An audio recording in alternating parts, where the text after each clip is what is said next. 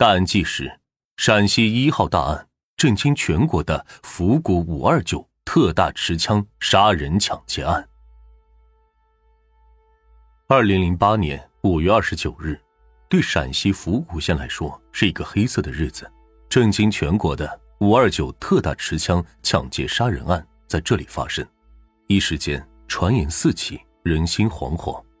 位于黄河之滨的小小府谷县城成了人们关注的焦点。二零零八年五月二十九日上午，陕北高原的阳光显得格外灿烂，有着“美海”之称的府谷显得忙碌而有序。可是，就在这种忙碌有序中，一个令人震惊的消息却打乱了这种格局：有人蒙面打死了两个人，抢走了两百万元现金。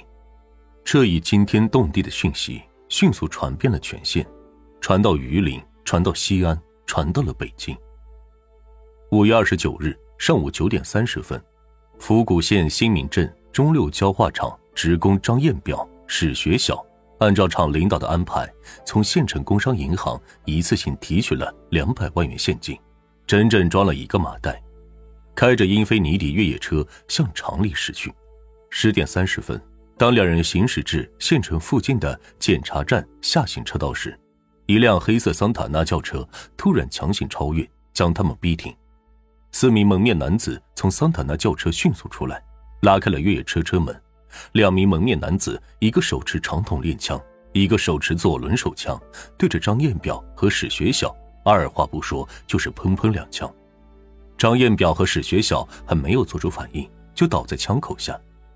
四名歹徒抬起一麻袋两百万的现金，慌慌张张的扔进了自己的车里，掉头仓皇而逃，瞬间就消失在了滚滚车流中。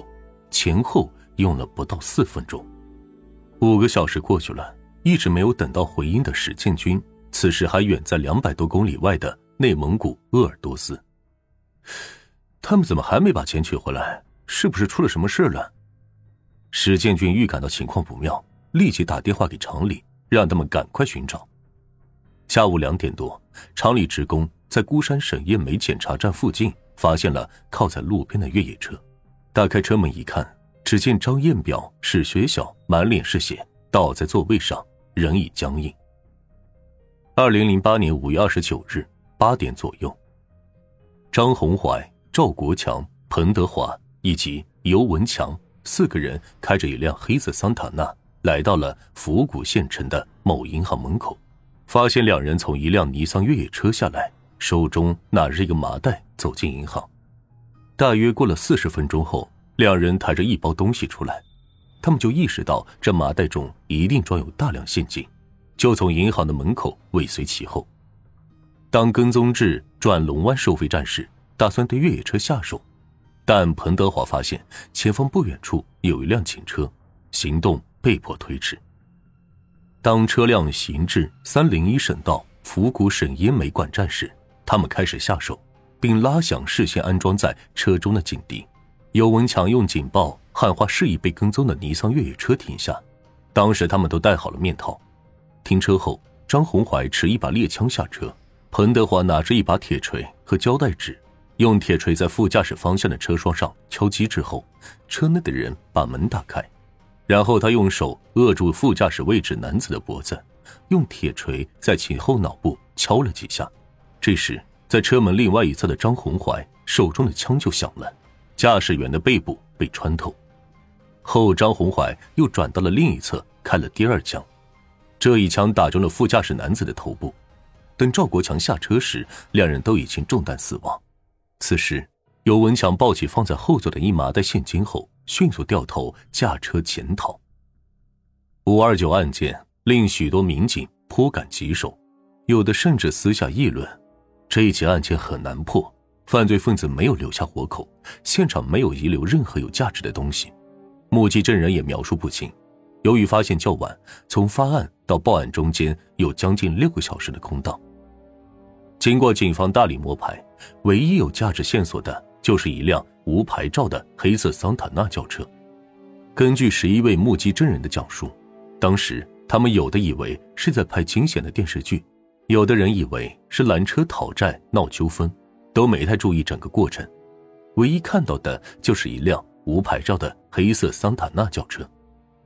在摸排中，专案组也了解到了，五月二十九日上午十一点多，也就是案发后的一个多小时，与府谷一桥相隔的山西省保德县，在例行盘查中，发现有辆从府谷开来的无牌照的黑色桑塔纳强行闯关。找到这辆无牌照的黑色桑塔纳车，就打开了破案的突破口。然而，利用传统手段想要找到这辆嫌疑车辆，无异于是大海捞针。去过府谷的人都知道，府谷位于榆林东北，距离榆林市有两百多公里，北接内蒙古鄂尔多斯大草原，南与山西保德县隔黄河相望。黄河从府谷穿境而过，在流经府谷的八十多公里范围内，通往保德的跨河公路大桥就有三座。随着神府煤炭资源的开发，大小煤矿遍及府谷，多达百座。吸引了众多外地的客商，县城八万人，外来人口就占到了一半。然而，要在三省交界、交通便利、人流复杂的府谷找到这辆黑色的桑塔纳轿车，谈何容易？曾任安康市公安局局长、主办过邱新华大案的秦康健，案发后他在案发的省府公路上先后做了六次预算，发现这里车流量密集，每隔一秒就有一辆车通过。在这样的复杂路况下，要找到逃逸的车辆几乎是不可能。专案组经过研究，调整思路，果断提出了利用现代科技手段，全力寻找嫌疑车辆。府谷转龙湾收费站是从案发现场通往山西保德的必经之路。专案组调取了案发当天的录像，结果令人振奋。当天十点十二分，一辆黑色无牌照桑塔纳车。曾尾随受害人驾驶的越野车，十三分钟后，该车又从该收费站返回往山西保德县的方向驶去。专案组经过反复的测算，从作案时间及路线来看，这辆黑色桑塔纳轿车符合作案条件，的确有重大嫌疑。更令人激动的是，这辆嫌疑车辆的部分特征和疑犯特征在科技力量下初露马脚。